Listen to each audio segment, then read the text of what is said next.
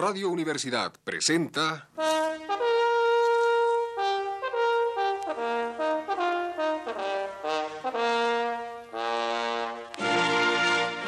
Testimonios.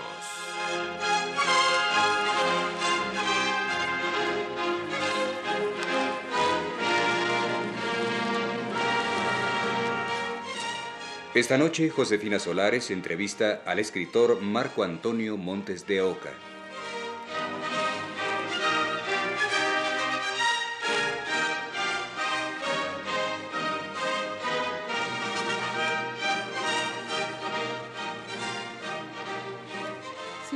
De Oca, ¿considera usted que al poeta le resulte difícil, por el material con que trabaja, reflejar una situación social y política?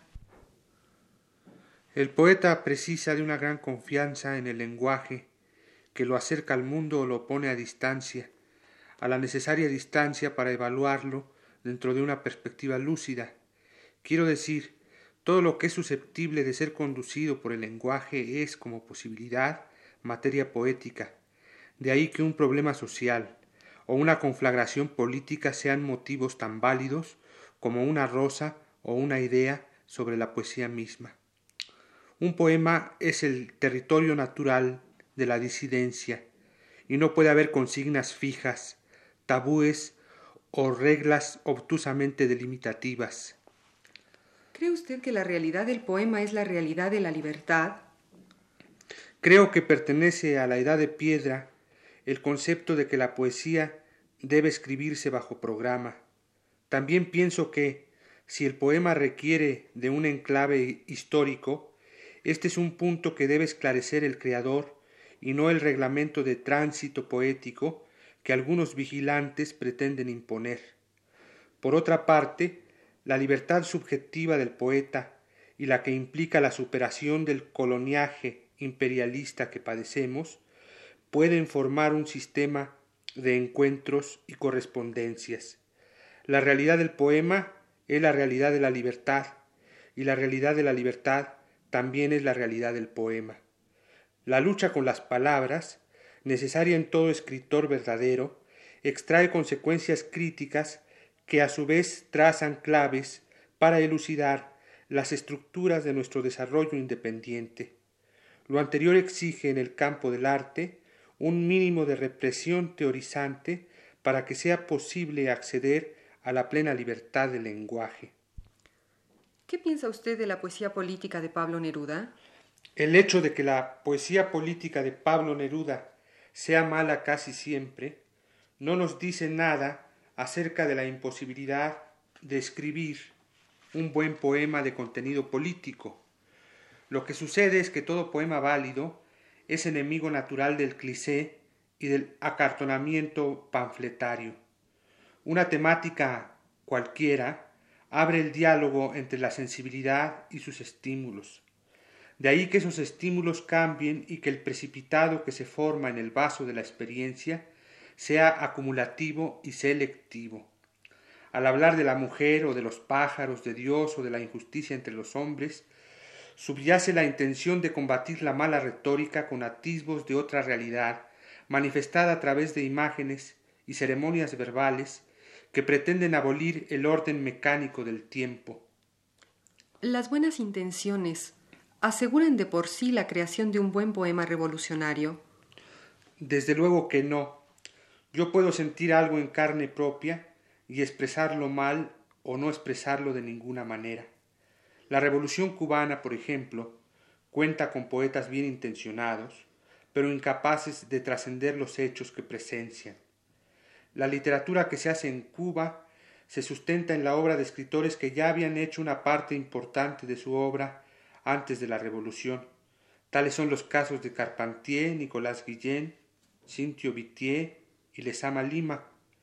Como usted ve, la liebre anda suelta, pero no todos los cazadores cobran la pieza.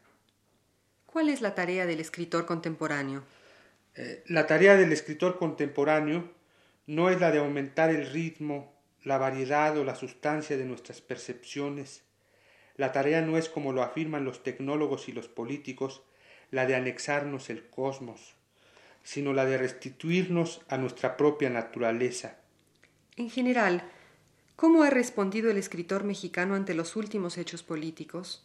Ante los hechos criminales de Tlatelolco, la mayoría de los escritores, con diferentes grados de riesgo y pérdida, y con José Revueltas y Octavio Paz a la cabeza, expresó su reprobación ante esa fiereza insólita e inesperada de las autoridades. En cuanto al presente inmediato, la tardanza de las investigaciones del 10 de junio nos inquieta y alarma porque de éstas depende el futuro de la apertura democrática que el actual gobierno ha comenzado a realizar. ¿Qué problemas enfrenta el joven escritor? Unos son de orden subjetivo, la falta de rigor personal, su confianza en las malas traducciones y en los platos de segunda mesa. A veces el joven se deja influir por un mal concepto de la tradición, en el sentido de que no cree propia de ésta la autenticidad y fuerza necesarias para darle a nuestra literatura un nivel relevante y unitario. Entre los factores externos se encuentra el económico, la poca ayuda oficial o privada. Quizá mi caso personal haya sido una excepción, pero en general el desarrollo del escritor es algo librado al azar o al heroísmo. El, subdesarrollo no es sólo un hecho económico o político, también es algo que afecta a la cultura y a quienes la producen.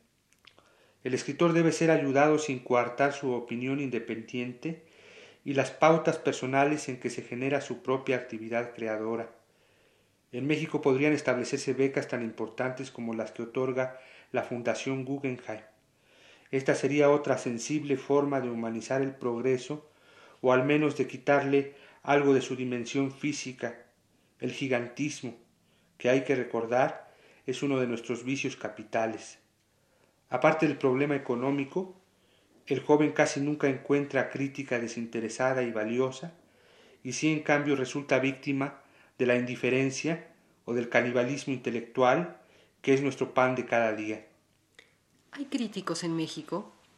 Los hay, Octavio Paz, Juan García Ponce, Salvador Elizondo, Carlos Fuentes, Carlos Monsiváis, Ramón Girao, José Emilio Pacheco y desde luego nuestro huésped permanente, Luis Cardosa y Aragón. Casi todos ejercen la crítica al mismo tiempo que su actividad creadora. No es raro que un gran hacedor de literatura ejerza la crítica.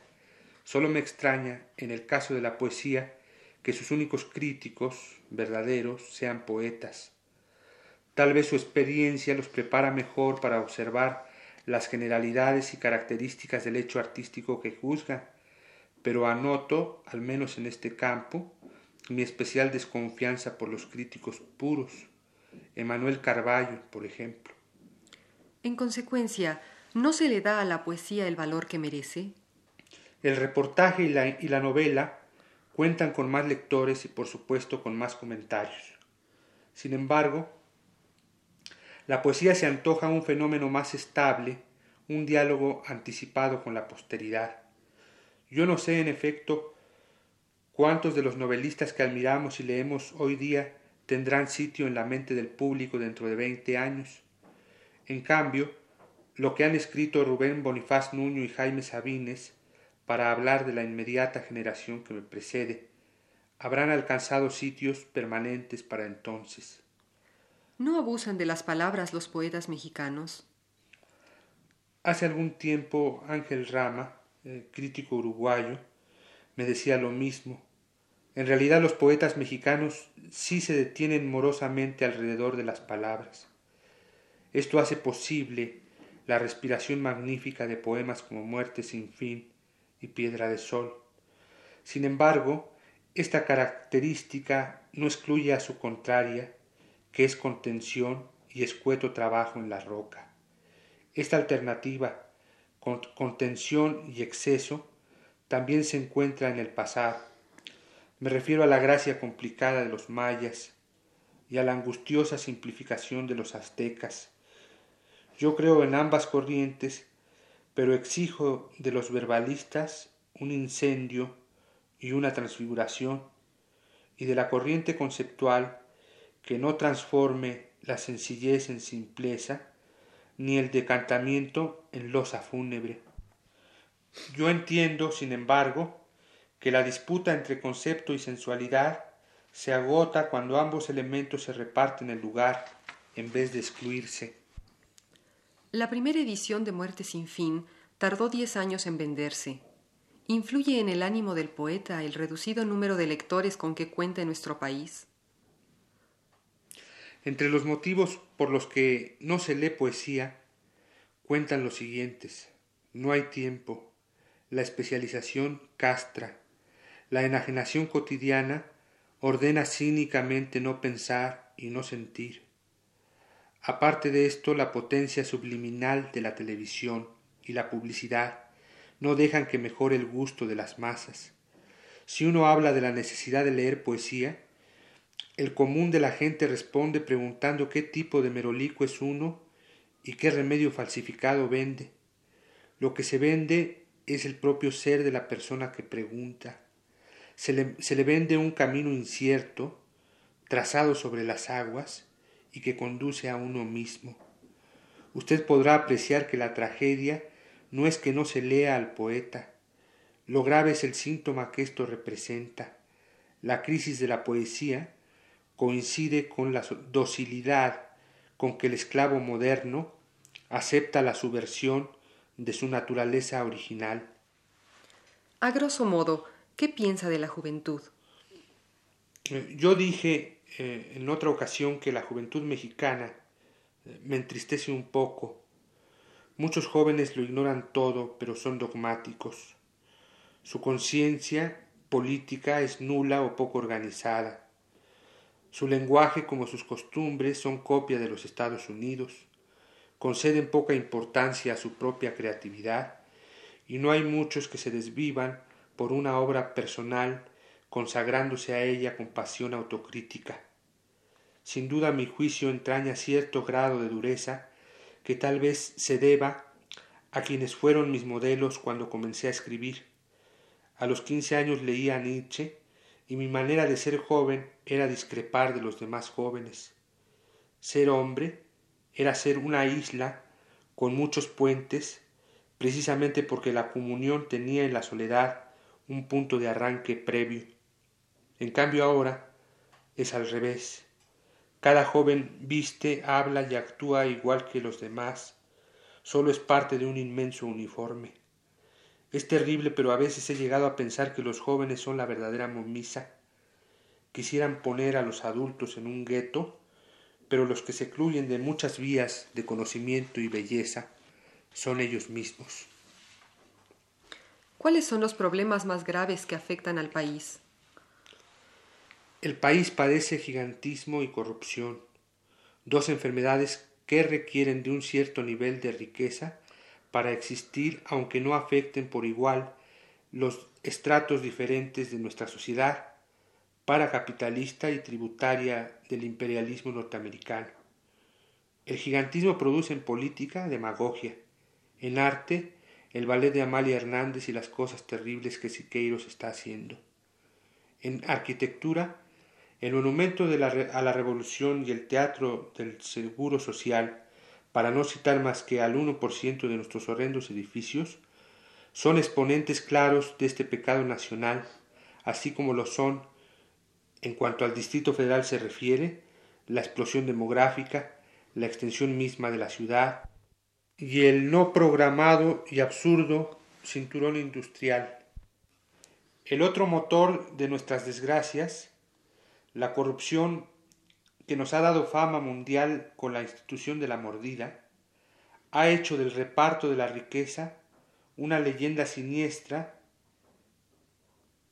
y también que el poder económico se vuelva político en manos de la banca y que la independencia y vigor sindicales sean otros tantos cuentos de hadas y un serio obstáculo para que el país conquiste un nivel de verdadera democracia el machismo, hijo de una corrupción más secreta, en su doble aspecto de cobardía y violencia, es otra caja de, de, Pandora en plena erupción.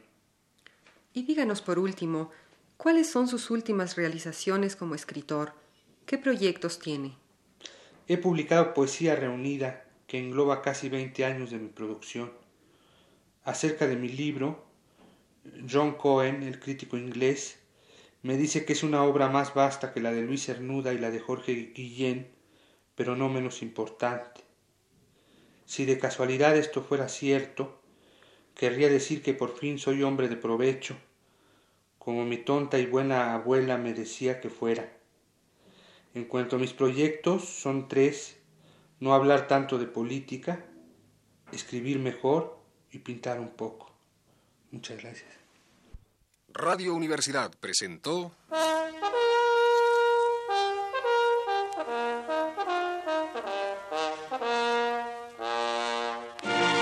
Testimonios.